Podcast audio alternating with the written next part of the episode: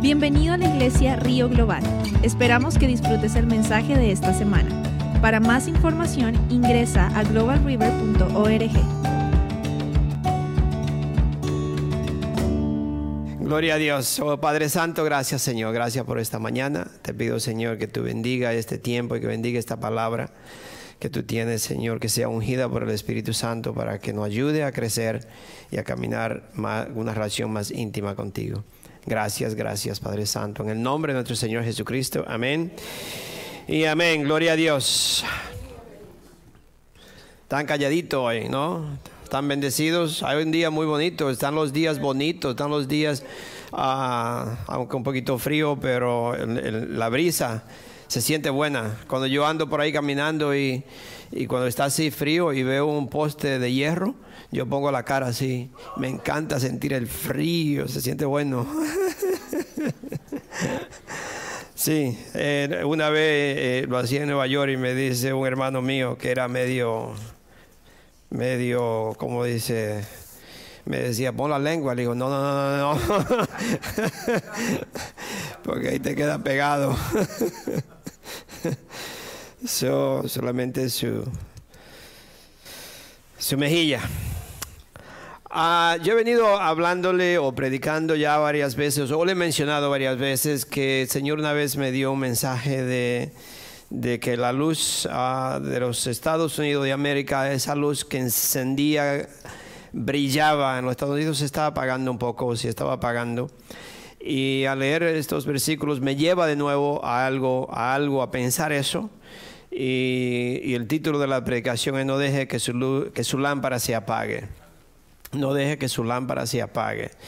¿Se ha, estado en algún lugar donde, bueno, aquí es, diferente? si usted no ha, no ha, vivido en un lugar, un campo, o donde se usaba una lamparita, quizá usted no sabe lo que yo le estoy diciendo. Como siempre le acuerdo, alguien me dijo por ahí, pastor, ya los carros no son así. Así usted va a decir a mí, pastor, ¿y eso cuándo fue? ¿Eso fue en los tiempos de Colón o cuándo? Pero si usted vivió en un campo y hay campos que se, alumbran con una lamparita que le, allá le decían gas, que es quizá aquí kerosene, ah, era un, como un gas que le echaba un aceite, y siempre de noche le decían, la lámpara tiene gas, ¿está seguro que tiene gas? Porque si el gas se le acababa esa lámpara y se la apagaba, ¿y cómo usted veía para echarle eso de nuevo? Entonces había que usted que hacer todo, no había forma porque no había. Tenía usted que eh, encender un, fosforito de eso que hace y hasta que tuviera prendido, échale, échale, échale, échale. Porque si no, no, no había forma de ver. Es un campo y, y había noches oscurísimas que usted no se veía. Eso si se apagaba la lámpara había problema. Entonces siempre está seguro que antes que llegue la noche su lámpara estuviera con mucho aceite o kerosene o gas, lo que era. Uh, sí, era un gas que usaban allá, no sé qué, era eso. Eso echaba un humo, parecía un tren. No deje que su lámpara se apague. Vamos a, primera de Manuel, primera de Manuel, primera de Samuel. no hay un libro en la Biblia que es Manuel, ok, así que mucho cuidado. Samuel sí. Primera de Samuel, primera de Samuel capítulo 3, del 1 al 3. Y yo le dije a mi esposa, si hubiera predicado esta, este mensaje en inglés, lo, no creo que lo hubiera, yo siempre tengo nota, o yo le digo garabato, como dicen en Santo Domingo, pata de gallina. lo hubiera predicado sin nota en inglés, porque se me hace un poquito más fácil Ah, perdone, yo soy dominicano el 100%, hasta se me ve la mancha de los plátanos encima. Pero como aprendí como más en inglés a, leer la palabra de Dios, se me hace más fácil comunicarme. Pero eh, tengo notas. Entonces, vamos a, a, 1 Samuel capítulo 3, del 1 al, al 3. Dice, Samuel, ¿ya están ahí? A mí me gusta escuchar las páginas de la Biblia. También es otra cosa que, que quizá usted piensa que yo soy de los viejos, de los ancianos. Pero a mí me gusta escuchar la página de la Biblia. Porque usted tiene un teléfono y mientras usted está leyendo o yo estoy predicando, alguien le manda un texto o algo y usted tiene, lo contesta o lo mira y se le va el hilo, se le va, usted pierde la conexión. Y eh, acuérdense que el Espíritu Santo es, eh, lo comparan con, con, un dove, con una, con una paloma, y es muy sensitivo. En el momento que usted eh, hace así para un lado, es como que la, unción, el Espíritu Santo se le va. Y usted ya no, no, sabe ni a dónde está ni, ni, ni cómo contestar. So, sería, sería muy bueno que de ahora en adelante se acuerden siempre. Entramos por esas puertas, eh, mi teléfono tiene que estar en silencio o apagado totalmente, como usted quiera, pero no contestar el teléfono mientras estamos aquí. Ah, una vez yo estaba esperando una llamada de mi hermana, porque mi mamá estaba grave, grave, y yo estaba predicando y yo le, yo le dije a la congregación, yo tengo que tener mi teléfono porque mi hermana me puede llamar en cualquier momento. Entonces, ¿sabe? Hay cosas que, que, se entienden, ¿no?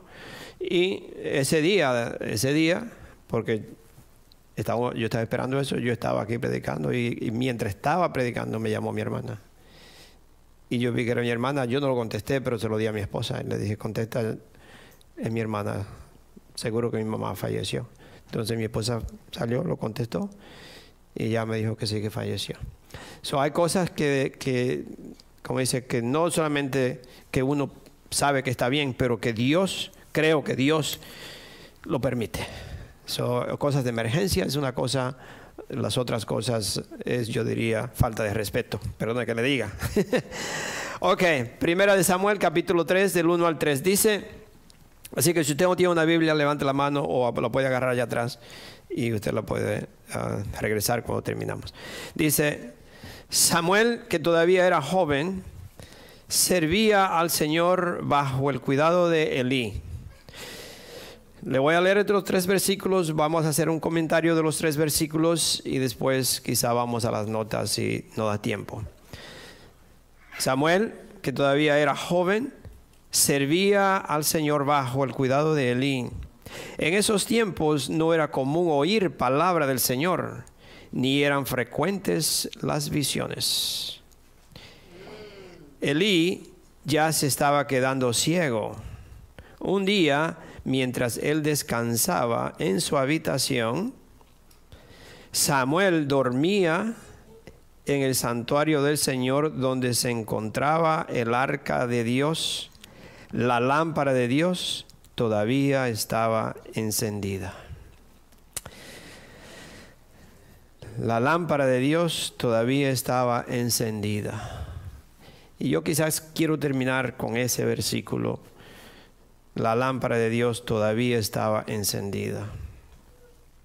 Pero aquí vemos un joven que está al cuidado o está para, para ser entrenado por una persona que no necesariamente era a alguien que yo le confiaría a un joven aún siendo un sacerdote.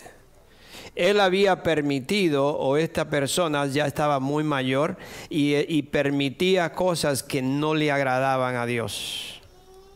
Entonces muchas veces nosotros pensamos que porque yo tenga un hijo en la iglesia o porque mi hijo viene a la iglesia o porque está viviendo con los pastores, ya mi, oh, mi hijo sí está bien. No, mi hermano, ore, ahí es cuando tiene que orar todavía más.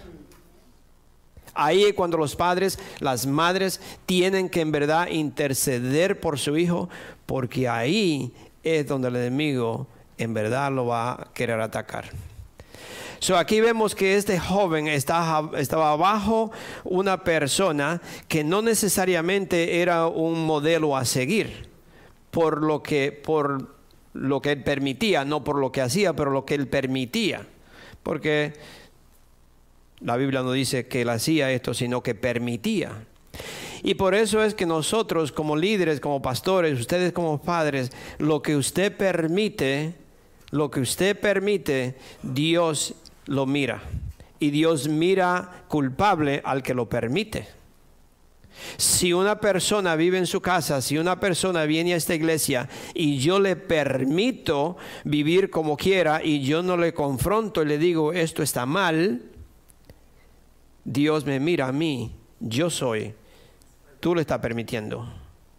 Y lo vamos a ver, vamos a verlo, ¿sabe? Porque está, está en, muchas partes de la Biblia. Entonces yo no quiero que usted piense que yo le estoy diciendo a alguien aquí que usted está malo, que está bien, sino que yo quiero si nosotros un día tenemos que salir o yo me tengo que ir o me retiro o lo que fuera que fuera a pasar o uno sabe lo que va a pasar, ¿no? Usted no sabe, como dice mi hermano, usted no sabe si el día suyo es hoy, usted se muere hoy o mañana. No, no, la, muerte no tiene, no, no, no va por edad o, o, por enfermedad.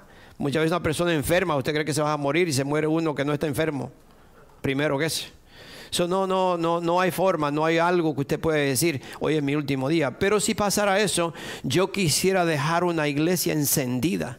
Yo quisiera dejar un grupo de gentes que estén cada uno alumbrado y que iluminen, que su lámpara no esté apagada. Que ustedes donde quiera que vayan, iluminen, que sean, que sean victoriosos, que ustedes en verdad vivan para Cristo. Pero usted no puede vivir para Cristo si yo le permito o le digo, oh no, no se preocupe hermano, usted va bien cuando yo sé que está mal. Entonces, es igual con los padres, es igual con ustedes, con sus hijos. Usted tiene que, invertir en ellos, ver lo que está haciendo, qué está pasando, porque el responsable es la cabeza de la casa. el responsable es el líder. So, aquí vemos a, Samuel que está abajo el, Eli o Eli, no sé cómo, Eli, está bajo Eli. Eli le está o le ayuda o le está administrando o lo está enseñando. Y dices que en esos tiempos no era común oír palabra del Señor, ni eran frecuentes las visiones. No sé cuánto tiempo ustedes están escuchando, están viendo que se está llegando los tiempos donde la palabra de Dios está cada vez más apagando. La palabra de Dios cada vez más se está comprometiendo. La palabra de Dios cada día menos se escucha. Se escuchan mensajes de prosperidad y mensajes de esto y mensajes de aquello, pero usted no escucha muchos mensajes diciéndole a la gente, cambia, cambia, no sigas como vas porque los líderes, las personas tienen miedo de que usted se vaya. Yo no, yo estoy aquí para decirle que yo no, yo no, anyway, yo le amo muchísimo y no sé si lo saben, pero nosotros le amamos muchísimo y uno siente que si un día uno falta, ¿y cómo será mi gente? Si un día uno falta, ¿qué serán de ellos? ¿Qué será de ellos? Es como usted dejar un, sí, o como dejar un rebañito ahí de, animalitos solo, trancado, y, que usted tiene que irse por un mes, ¿y cómo lo dejo? ¿Y quién me va a dar comida? Se van a morir cuando yo llegue, no van a estar. Va a venir el lobo y lo va a destruir, se van a ir otro para allá y otro para acá, ¿y cómo va a ser? Eh, uno, uno tiene, entonces yo quiero prepararlos, yo quiero que ustedes estén preparados a iluminar el camino donde quiera que vayan, donde quiera que ustedes vayan, que ustedes sean una lámpara. Ese es mi deseo. Mi deseo es ese. Y yo quiero ver rapidito en Amós, tengo tiene que quizá ir ahí, pero en Amós 8, el versículo 11, dice, vienen días, afirme el Señor Omnipotente, en que enviaré hambre al país no será hambre de pan ni sed de agua, sino hambre de oír las palabras del Señor. Hambre de oír las palabras del Señor. Amós 8:11. Hambres de escuchar la palabra de Dios. Porque hay muchos lugares que ya la palabra de Dios no se, no, no se está predicando y muchas personas no la quieren escuchar tampoco en esos tiempos no era común oír palabra del Señor, ni eran frecuentes las visiones. Elí ya estaba quedando ciego. Elí era el sacerdote de la iglesia de todo Israel. Elí era donde las personas tenían que llevar y, sacrificar los animalitos que sacrificaban para el pecado de las personas. Pero Elí que representa la iglesia se estaba quedando ciego. La iglesia se está quedando ciega. La iglesia no tiene visión. La iglesia no está participando. La iglesia ya no ve. No está viendo. Espiritualmente le estoy hablando. La iglesia no está viendo lo que está pasando. La iglesia, como aquí vemos, se está quedando dormida. Observando, eso es para todos nosotros. Cuando le hablo de iglesia, le estoy hablando en general, no solamente Global River, sino la iglesia en general. No tiene visión y se está quedando dormida.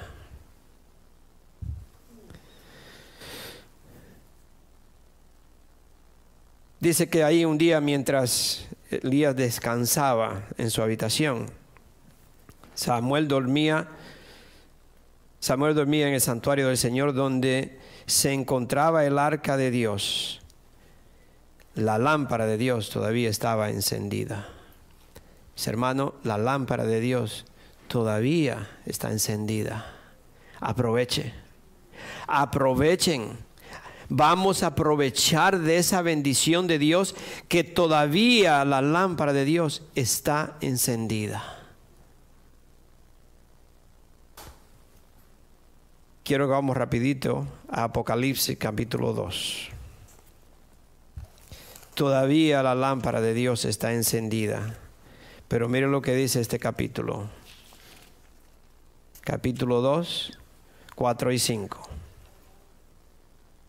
Apocalipsis, capítulo 2, versículo 4 al 5. Dice, sin embargo, tengo, es, tengo en tu contra que has abandonado tu primer amor. Yo no quiero decirle, pero muchísimas personas hoy en día, muchísimos cristianos están abandonando su primer amor. Se le olvida de dónde Dios me sacó. Se le olvida el precio que Cristo pagó por mí. Y nosotros nos estamos quedando solo porque no queremos salir, porque no queremos lo que usted quiera decir, el frío, el calor, el aire acondicionado, el carro, el trabajo, los hijos, el novio, la novia, el esposo, la esposa. Usted está haciendo miles de excusas para quedarse en la casa con sandalias y pijamas y supuestamente escuchando un mensaje pero está, pendiente que tiene la comida puesta, que tiene el café puesto, que tiene esto, que tiene aquello, y usted va y viene y va y viene, y, le entra por aquí y le sale por aquí. Y el día, supuestamente cristiano, el día que alguien llega así, usted lo quiere matar, porque usted no tiene roce con nadie. Usted está eh, eh de recibir nada de nadie. Yo necesito un Pedro. Yo necesito una persona que, yo tenga que trabajar, que yo tenga que agarrarlo, que yo tenga que decirle y me hace la vida imposible. Yo necesito esa persona porque algo en mí tiene que cambiar, algo en mí tiene que enseñarme a amar a esa persona. Pero necesito a Juan, necesito personas que me ayuden, personas que estén allí, personas que digan, pastor, yo, yo le levanto el brazo, pastor, yo le quiero mucho, pastor, esto. Y necesitamos los dos. Pero si usted se queda en la casa, porque no quiere que nadie me toque, no quiero hablar con nadie, no quiero recibir, no quiero esto, tarde o temprano yo le digo que muere. Porque nos necesitamos los unos a los otros. Usted me necesita a mí, necesita que yo le diga esto no está bien, usted tiene que cambiar, esto no puede ser así, y yo lo necesito a usted porque yo tengo que eh, saber amarlo en el problema que anda. A todos nosotros, eso es para todos nosotros. Por eso Dios nos manda a reunirnos, Dios nos manda a nosotros a congregarnos porque Dios necesita un cuerpo para que para poder funcionar. Un cuerpo en pedazos no funciona. Tenemos todos que permanecer juntos. Y aquí dice, se nos olvida dice, recuerda sin embargo, tengo, tengo en tu contra que has abandonado tu primer amor. Recuerda de dónde ha caído. Arrepiéntete y vuélvete a practicar las obras que hacías al principio. Si no te arrepientes, iré y quitaré de su lugar tu candelabro. voy a quitar de tu lugar la lámpara. Te va a quedar en oscuridad.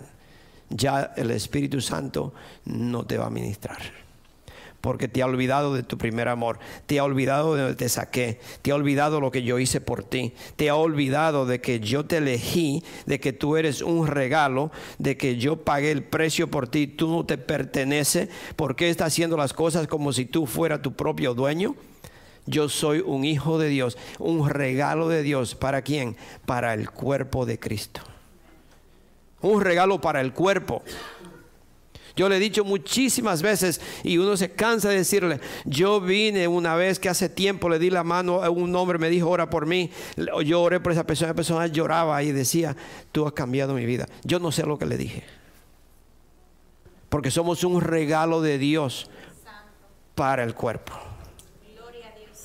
Pero muchos nos estamos robando un regalo que Dios tiene, que no es mío, gratis recibe, gratis tiene que dar. Un regalo que no es mío, yo se lo estoy robando a un hermano o a una persona que no conoce de Cristo.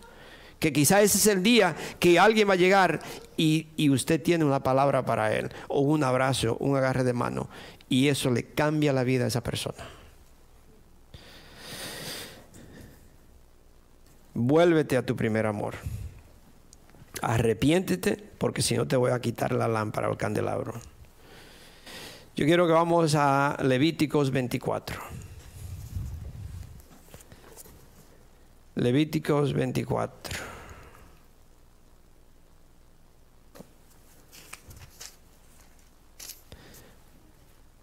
...24 del 1 al 4... ...dice...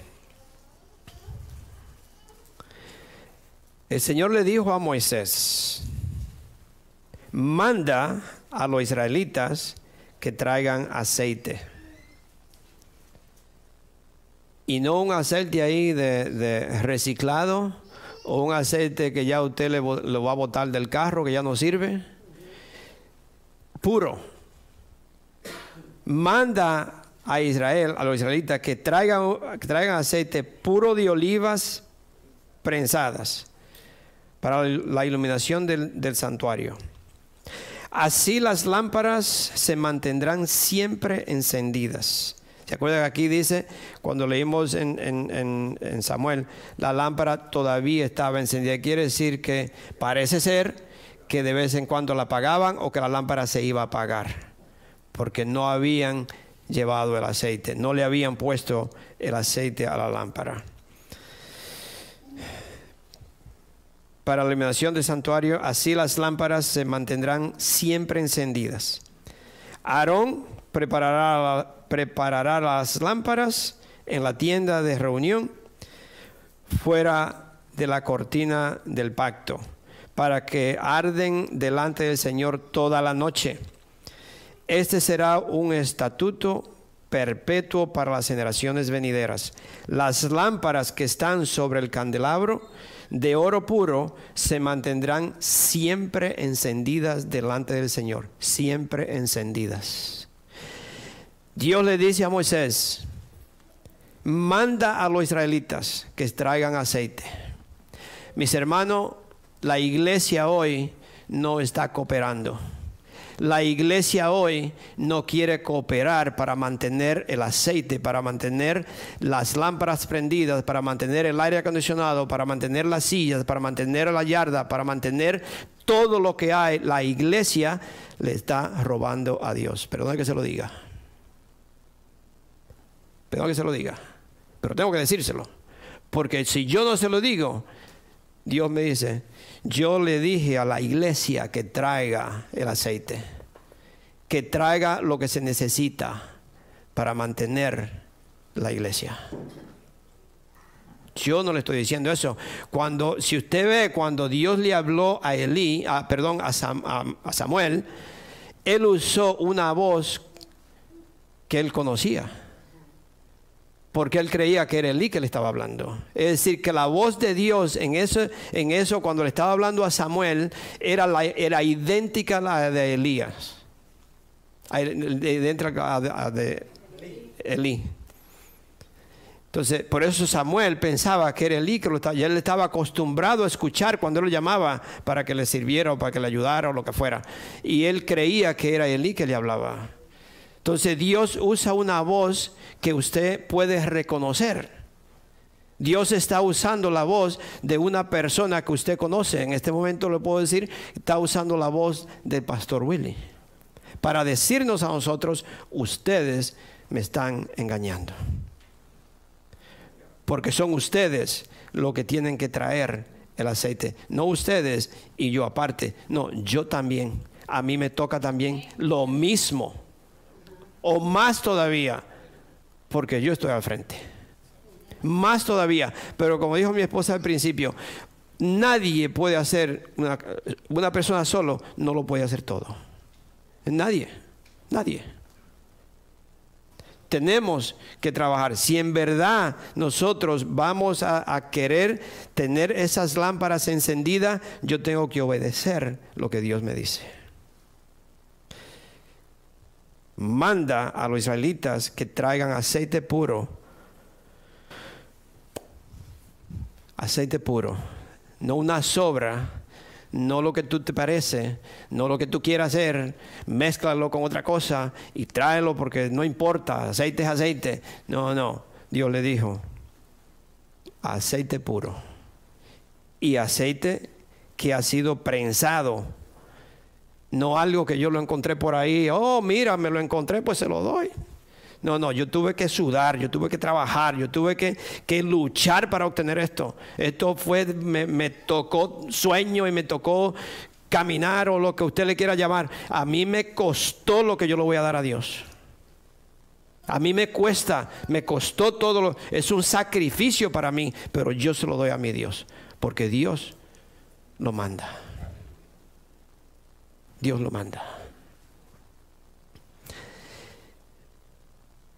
Yo quiero que ustedes sean una lámpara encendida, mis hermanos. Yo no le estoy pidiendo a ustedes. Yo no soy de esa clase de gente, ustedes me conocen.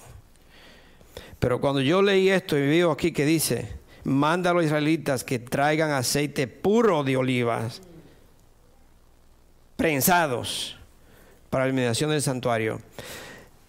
La iglesia, y yo no le estoy diciendo por esto, pero como estaba preparando todo esto, me vino todo esto.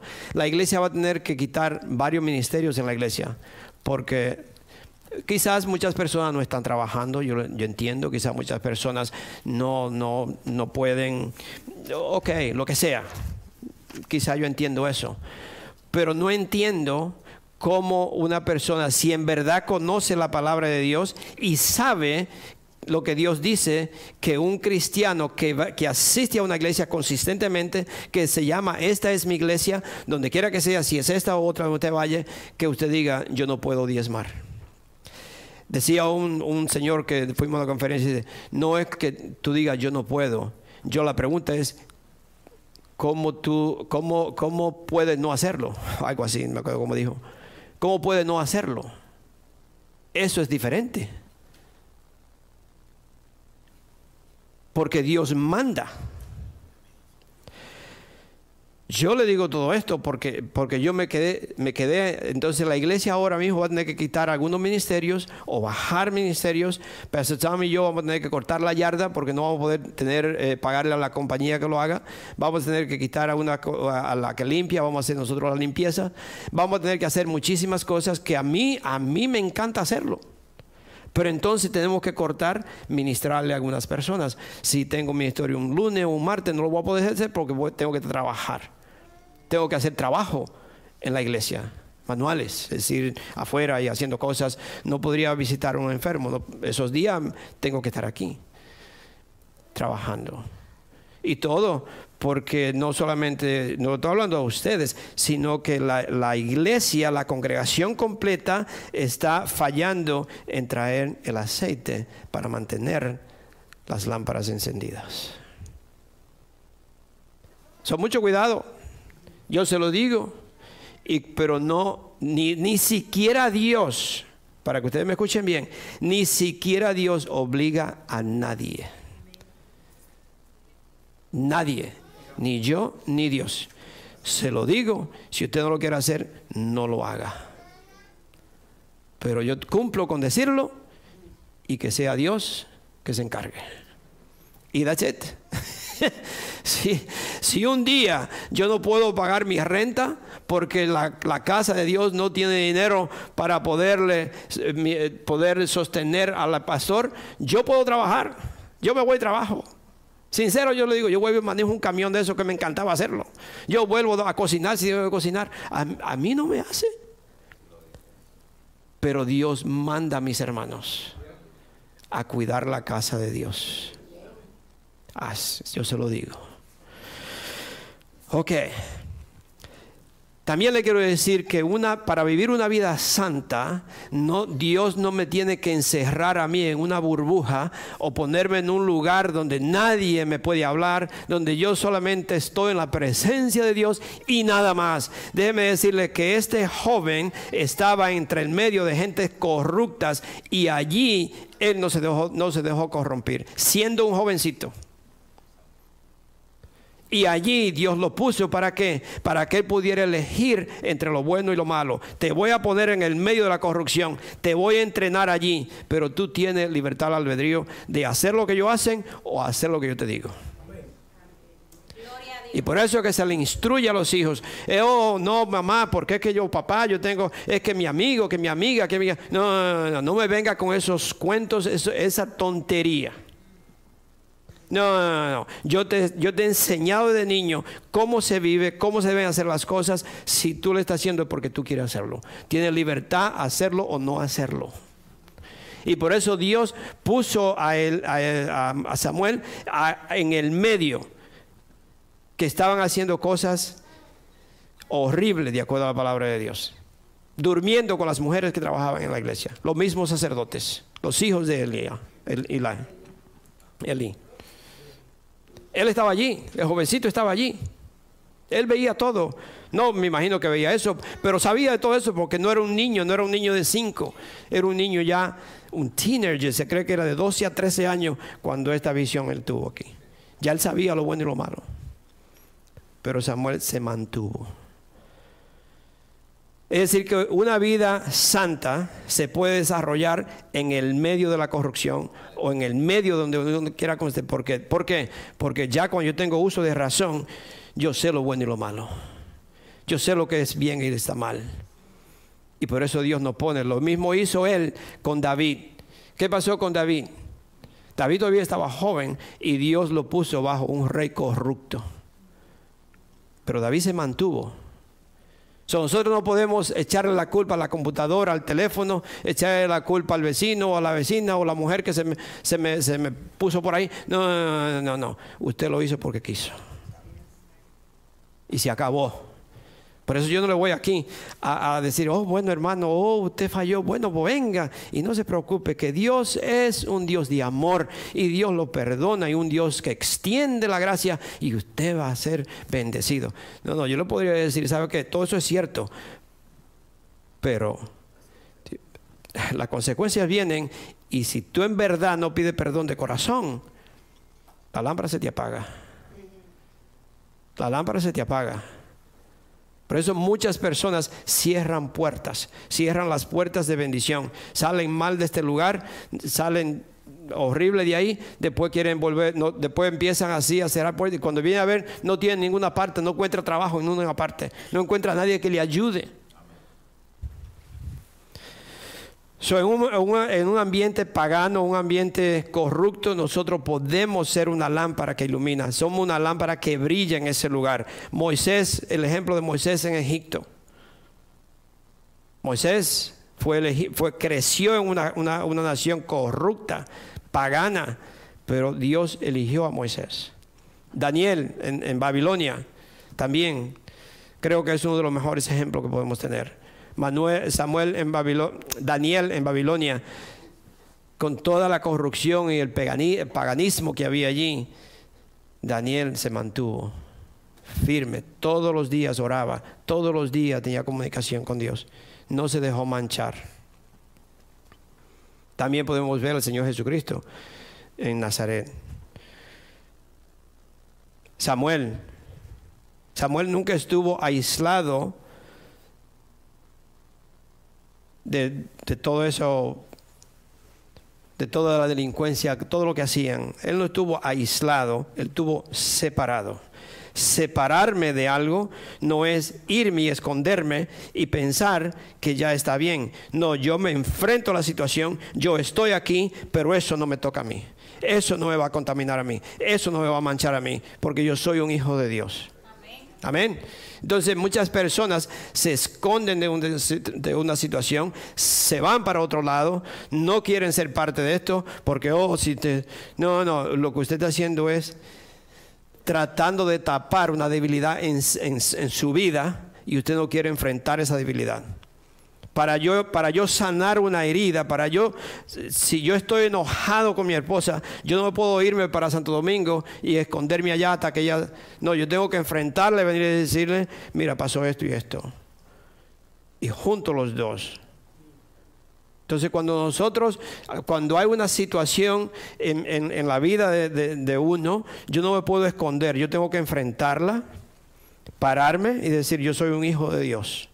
Lo que tú dices y lo que tú haces no me afecta porque yo soy un hijo de Dios y yo no soy parte de eso. No soy parte. So, podemos progresar. vamos en Mateo, Mateo 23, el capítulo de 1 al 13. Mateo 23, del 1 al 3, nos habla de que Jesús le dijo a los fariseos, ustedes, ellos, los fariseos, predican o hablan o dicen la palabra de Dios o enseñan la palabra de Dios o la, ley, como usted le quiera llamar, son los maestros de la ley. Dice Mateo 23, el 1 al 3, dice, después de esto Jesús dijo a la gente y a sus discípulos, los maestros de la ley y los fariseos tienen la responsabilidad de interpretar a Moisés. Tienen la responsabilidad de interpretar a Moisés, en otras palabras, de interpretar la ley de Dios. Así que ustedes deben obedecerlos y hacer todo lo que les digan, pero no hagan lo que ellos hacen. Lo que hacen ellos, porque no practican lo que predican. No, ustedes hagan lo que ellos dicen, porque lo que le están diciendo es bíblico, es la ley de Dios, pero ellos no la cumplen. Entonces no sigan los ejemplos de ellos. Sigan lo que dice la palabra de Dios.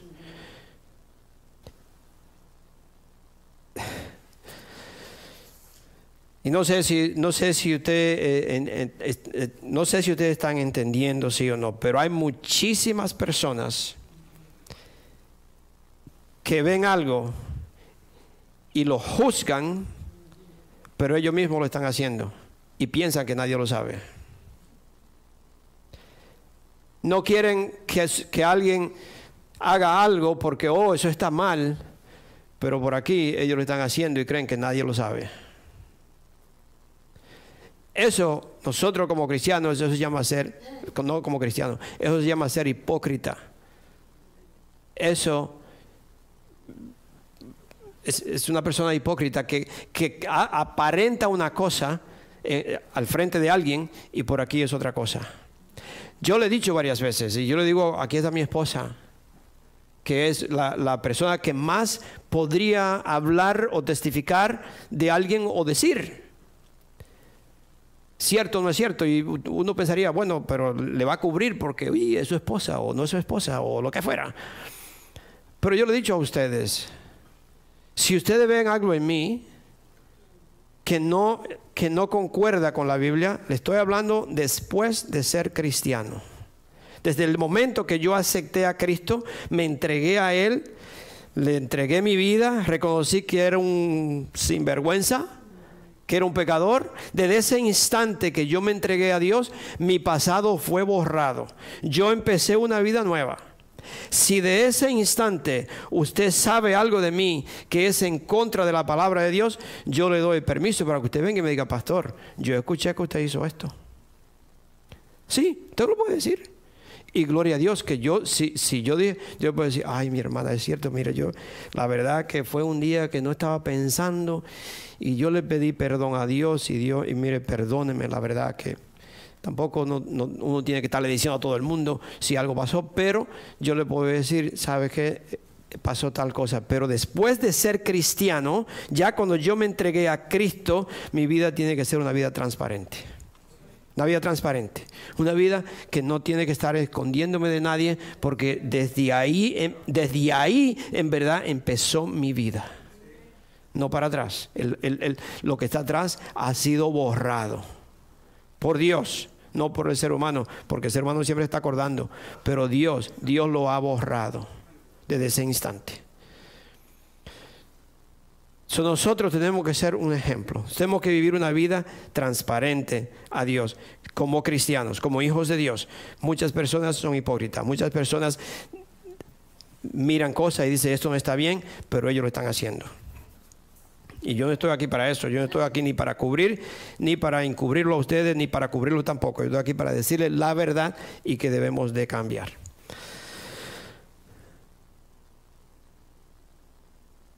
este joven vivió aquí, pero nunca se, dejó contaminar del pecado. Samuel vivió en este, pero nunca tuvo, eh, tuvo contacto con todo esto, pero no se dejó contaminar por el pecado. Él estaba viviendo una vida de sacrificio. Él vivió una vida sacrificada, es decir, él fue un sacrificio vivo para Cristo, un sacrificio vivo para el Señor. Él experimentó lo que es la transformación. Él, él pudo experimentar cómo una persona es transformada por el poder de Dios. Solamente una persona que es transformada por el poder de Dios puede vivir en un ambiente así y no corrompirse, no estar corrupto, no ser parte de la corrupción. Una persona transformada. Samuel fue transformado, fue un sacrificio vivo y creo que casi estamos terminando, tengo dos, dos líneas. Vamos a Romanos 12. El sacrificio vivo, 1 y 2, capítulo 1, perdón, capítulo 12, versículo 1 y el 2. Dice, ¿ya están ahí? Páginas, ¿Puede escuchar páginas? Dice, por lo tanto, hermanos, tomando en cuenta la misericordia de Dios, de Dios les ruego que cada uno de ustedes en adoración espiritual ofrezcan su cuerpo como sacrificio vivo, santo y agradable a Dios. Sacrificio vivo. Es decir, que yo todos los días tengo que sacrificar. Todos los días yo tengo que sacrificar la carne. Todos los días yo tengo que sacrificar mis deseos. Todos los días yo tengo que decir no. Todos los días yo tengo que apartarme. Porque todos los días Satanás te quiere contaminar, ya sea la mente, tu cuerpo, de todas formas. Todos los días yo tengo que sacrificar esos deseos. No, yo soy un hijo de Dios, yo soy una hija de Dios. No, yo tengo que tener aceite en mi lámpara. Donde quiera que yo vaya, la luz tiene que, brillar. Oh, ese sitio muy oscuro. yo no, yo no, no, entre más oscuro, más brilla. Entre más delincuencia, todavía mi comportamiento es todavía diez veces mejor. No importa donde sea. Un sacrificio vivo, santo y agradable a Dios. No se amolden al mundo actual, sino sean transformados mediante la renovación de su mente. Así, así podrán comprobar cuál es la voluntad de Dios, buena, agradable y perfecta. De la única forma que usted va, que nosotros podemos comprobar cuál es la voluntad de Dios, que es buena, agradable y perfecta, si yo en verdad me aparto o no me amoldo a las cosas del mundo, si en verdad yo soy un sacrificio vivo, dejar todo atrás, dejar todo lo que me pueda contaminar, ya sea la televisión. Yo le dije ya en, mi casa, gloria a Dios. Y yo, yo, le, yo le digo a mi esposa que yo soy una persona rara. Ella lo sabe, yo le digo eso a Yo soy una persona, yo no sé cómo Dios me hizo a mí, yo soy raro. Eh, sí, raro porque a mí yo no, no, no, no batallo para, para, para, nada. Si yo no quiero televisión, la apago y ya no la veo jamás. Y, no, me, no me molesta. Si dejo de tomar café, dejo de tomar café y no me molesta. Yo puedo pasar dos días, mi esposa lo sabe, yo puedo pasar dos días sin comer y no me afecta. Nada. pero también puedo comer cinco veces al día y no me afecta. Es decir, me, eh, es decir que no, como que soy una persona rara. Yo le digo a mi esposa, yo mismo pienso que yo soy raro. Sí, porque, eh, ¿sabe? Como que no, no hay nada que, gloria a Dios, no, lo estoy hablando para, para, uno, como dice, echarse flores, sino que gracias a Dios, Dios me hizo a mí diferente. Sinceramente se lo digo, Dios me hizo diferente, de una forma como que no, no, no, no, ¿sabe? no, no permito, será como atarme a cosas, a, la, a nada. Para mí es una bendición de Dios. Sí. Para mí es una bendición de Dios. nosotros tenemos que, que, en mi casa le iba a decir, hace ya como dos meses, creo yo, tres meses, ¿no? Que no se prende la televisión. En mi casa no hay televisión. Ya nada, ni noticias, ni fútbol, ni nada. Yo era nada. Porque todo es basura. Todo es un quita tiempo para uno pasar, meditar o estar en las cosas de Dios. Nosotros preferimos tomarnos un café en la cocina y hablar nosotros dos que estar mirando esa estupidez que sale en la televisión. Porque la verdad es una contaminación y nada más. Le roba, le daña, le contamina lo que uno tiene de Dios dentro. Ya sea en su mente, en su corazón, donde quiera, se lo contamina todo yo lo voy a... tenía muchísimas cosas, porque este mensaje tenía como dos partes. Y la otra parte era de decirle de cómo Elí le permitió a los hijos hacer cosas que no debían hacerla. Cuando Dios le advirtió a él, tus hijos están haciendo esto. Y muchos de nosotros le estamos permitiendo a los hijos que hagan cosas cuando yo soy responsable. Cuando Dios me mira y dice, tú lo estás permitiendo. Tú lo estás permitiendo. Y como tú lo permites, tú eres cómplice o culpable. Y por esa razón Dios tuvo que, ahí lo dice, usted lo puede leer, si usted lo, yo, yo pues le di los versículos allá arriba, pero si usted lo quiere leer, está en Primera de Samuel capítulo 2, del 27 al 34, y Primera de Samuel 3, del 11 al 14, donde Dios le advirtió a Eli y le dijo, tus hijos están tomando la ofrenda de Dios como, es decir, le están abusando. Están agarrando las cosas como si fuera para ellos y esto es mío, no es de ellos. Me están robando. Y le dijo, y la, y la, señal va a ser que los dos van a morir el mismo día. Ahí lo dice, y murieron los dos. Aún así, Elí no hizo caso. Aún cuando le dijo todo eso, no hizo caso. Después, con Samuel, cuando tuvo Samuel la visión y Samuel le dijo todo lo que iba a pasar, y él le dice, bueno, Dios es el Señor que haga lo que Él quiera. Yo es una respuesta que yo pienso que si un hijo mío me dice, oh, tú eres el papá, pues haz lo que quiera. ¿Cómo que haga lo que quiera? Te estoy diciendo que no haga esto. So, como que lo dijo de una forma, yo diría arrogante, ¿no? Él es el Señor que haga lo que quiera. Y nosotros tenemos que, cuando algo, yo sé que algo está mal, lo primero que yo voy a hacer es doblar rodilla, arrepentirme, pedirle perdón a Dios y decir, Padre Santo, perdóname, ten misericordia de mí, que yo no me estaba dando cuenta de esto. Yo me estaba dando cuenta que yo estaba permitiendo tales cosas. Yo te pido perdón, Padre Santo. Ayúdame, dame la sabiduría para cómo yo arreglar esta, esta situación. Pero nosotros tenemos que actuar. Cuando Dios le dijo esto a, a, Elí, Dios no le pasó la mano y le dijo, bueno, ok, sigue. No, Elí se dio cuenta de lo que estaba pasando, solamente le dijo a los hijos, los hijos no le hicieron caso porque ya no había fuerza en sus palabras, ya él no tenía como ninguna autoridad, ya ellos hacían lo que quieran, lo que querían, y cuando él le dijo era como, por aquí le entra y por aquí le sale, no hicieron nada. Ellos siguieron haciendo lo mismo y entonces le advierte y Dios le dice, van a morir. Y murieron él con sus hijos. Y Dios le dijo, jamás, jamás en tu familia, en tu descendencia va a llegar uno a una, a una edad a una edad avanzada todos se van a morir jóvenes. Dios se lo dijo. So, mis hermanos, nosotros tenemos que entender todo esto. Eso, eso es lo que Dios me está diciendo. Ustedes son mis hijos.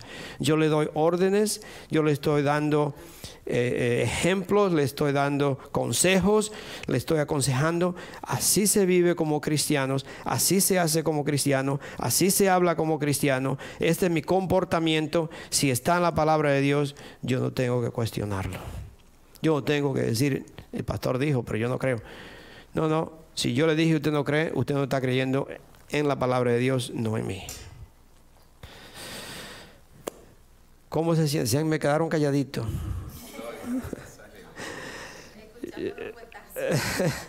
No, porque es, es que estamos, mis hermanos, en unos tiempos tan difíciles que yo, ustedes, ustedes son mis hijos. Yo no quiero verlos sufrir. Y yo me, he dado cuenta que solamente obedeciendo a Dios, Dios nos bendice. Y no es obedecer una y, y desobedecer la otra. Dios me manda a obedecer todo lo que está escrito. Y eso es. No es, no es porque una cosa y la otra. No, no, yo tengo que obedecer lo que está escrito en la Biblia. Y eso es, eso es. Vamos a ponernos de pie. Gloria a Dios, Padre Santo, bendito eres Señor. Tú eres nuestro Dios, Señor y tú bendice a tus hijos, Señor. yo te pido, Señor, que estos tus hijos no hayan recibido una palabra de condenación, sino una palabra de exaltación. Que ellos puedan, Señor, crecer más en ti, obedecerte cada día más, mantener esas lámparas encendidas, Señor. Que si acuerden, Señor, si tiene poquito aceite, tengo que llenar mi lámpara, porque mi lámpara se está bajando, mi lámpara se está agotando. La luz que yo tenía ya no, no está encendida igual. Yo tengo que encender esa luz, yo tengo que caminar en obediencia yo tengo que alabar a mi Dios en la casa, en la iglesia, en el trabajo, donde quiera que yo vaya. Yo tengo que estar en contacto con mi Dios, porque mi Dios es mi energía, mi Dios es todo, mi Dios es mi fortaleza, mi Dios es el que provee, mi Dios es todo. El trabajo que tengo, Dios me lo ha dado. La salud que tengo, Dios me ha dado. La familia, la casita, todo lo que tengo, Dios me ha dado. Yo tengo que agradar a Dios, yo tengo que alabar a Dios. Aunque nadie lo haga, yo lo voy a hacer, porque yo sé lo que Hizo en mi vida. Yo sé lo que Él hizo conmigo. Dios me ha protegido. So Padre Santo, bendice a estos tus hijos. Lo pongo en tus manos, Señor. Te pido que los guíe, que los proteja, Señor. Que le siga dando fuerza, Señor. Que nunca, nunca se echen atrás. Que sigan adelante, Señor. La lámpara todavía está encendida. La lámpara de Dios, la unción de Dios, la bendición de Dios todavía está encendida. Y nosotros como hijos podemos aumentar esa luz. Podemos subirle el fuego a esa luz, Señor. Porque así tú nos mandas, Señor. So yo te pido, Señor, que estos sean candelabros, Señor, que van a quemar a Wilmington, Señor, que van a, que van a iluminar la comunidad de Wilmington, Señor. Gracias, Padre Santo. Bendícelo, Señor. Y te lo pido en el nombre de nuestro Señor Jesucristo. Amén y amén.